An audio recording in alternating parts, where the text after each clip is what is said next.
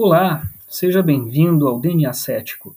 Meu nome é Rubens Paza e serei o seu anfitrião nesse novo podcast que é um monólogo sobre ciência e coisas relacionadas. Fique com o episódio de hoje. Hoje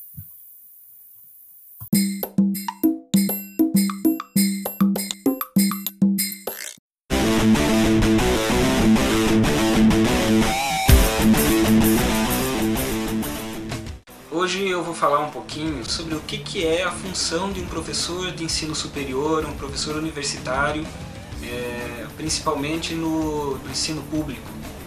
É, uma universidade ela é um local destinado a fazer ensino, pesquisa e extensão. Sempre se fala que é o, o tripé da educação superior. É, isso quer dizer o quê?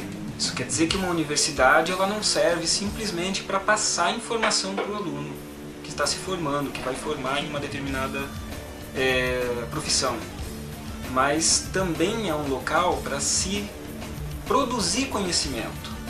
Conhecimento é produzido através de pesquisa científica.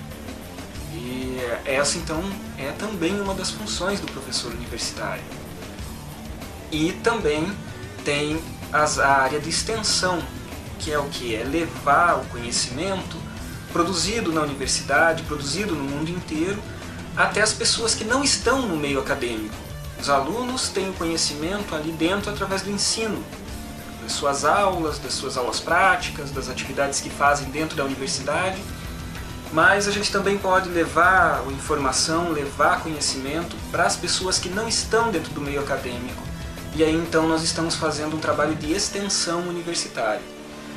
Bom, é, é esperado então que um professor de é, universidade, especialmente um professor de ensino público, faça mais do que a sua atividade de ensino.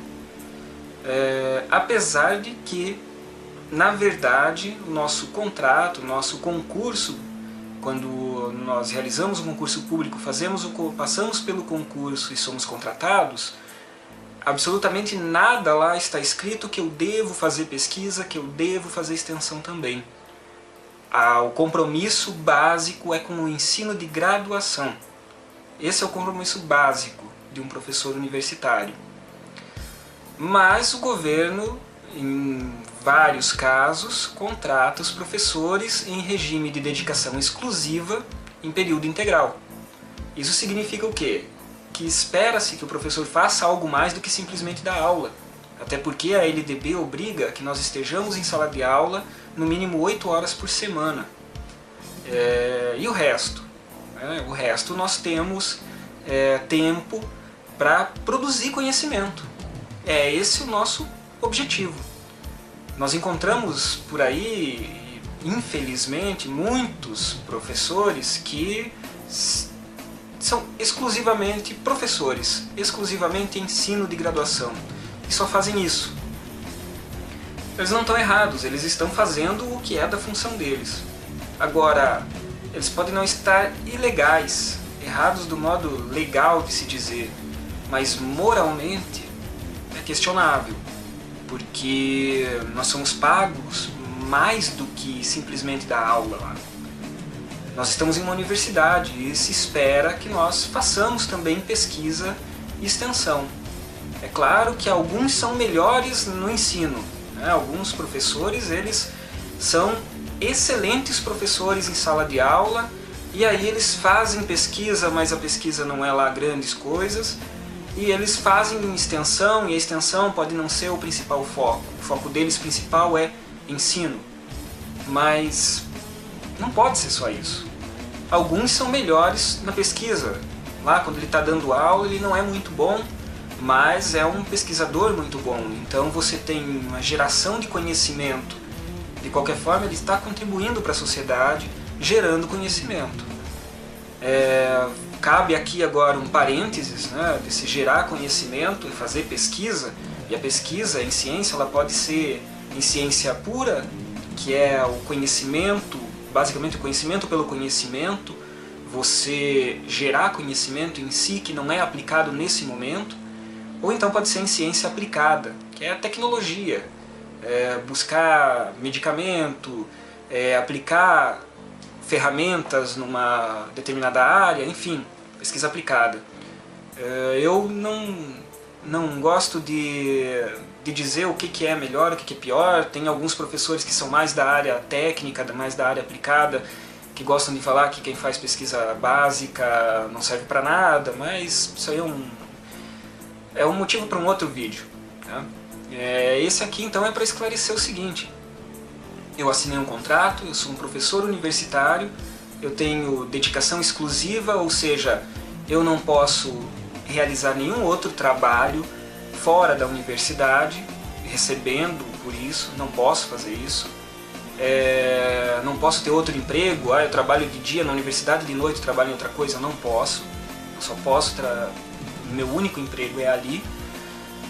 É, nesse caso, alguns professores fazem consultoria, isso é normal, é comum professores fazerem consultoria e às vezes isso está dentro dos seus planos de extensão, dos seus projetos de extensão e aí não tem cobrança.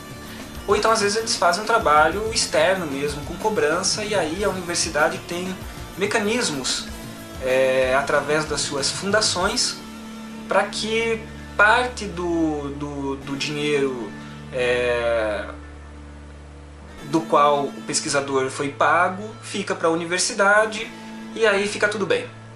É, então, vários fazem isso. É, eu tento fazer...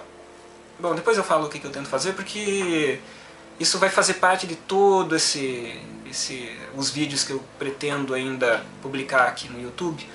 Mas eu tento fazer um pouquinho de cada coisa, um pouquinho de o ensino que é o básico e que eu tenho que fazer, mas eu também vou tento fazer pesquisa e tento fazer extensão e esse vídeo é uma prova disso. É, e as outras atividades que eu tenho também de extensão são provas de que da tentativa de fazer extensão não é assim, né? Aquela coisa, mas eu tento. É, então o que tem que ficar claro é o seguinte, é, a vida do professor universitário não é só dar aula. Quando os alunos estão em férias, a maioria dos professores universitários está trabalhando. Está lá no seu laboratório fazendo pesquisa.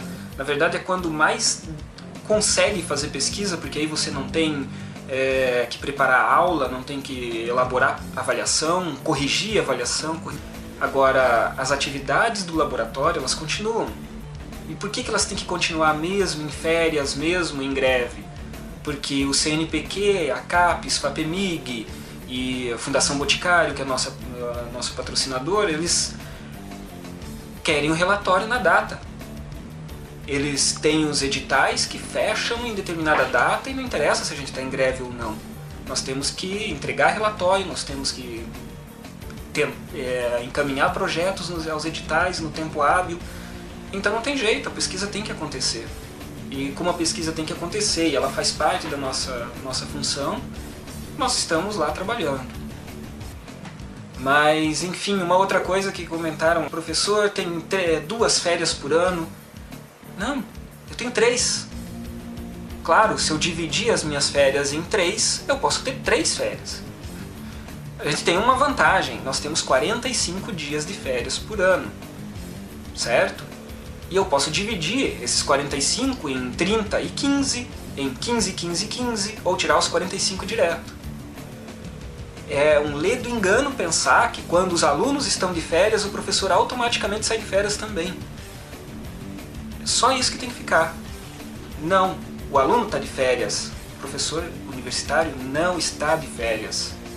Ele tira as suas férias como todo trabalhador tira. Então, é claro que ele tem 15 dias a mais do que a maioria que tem só 30. Né? Mas é isso. É um pouco do que a gente faz e do nosso trabalho como professor universitário. É isso aí, é por isso que nós temos algumas coisas diferentes, alguns detalhes diferentes. É isso.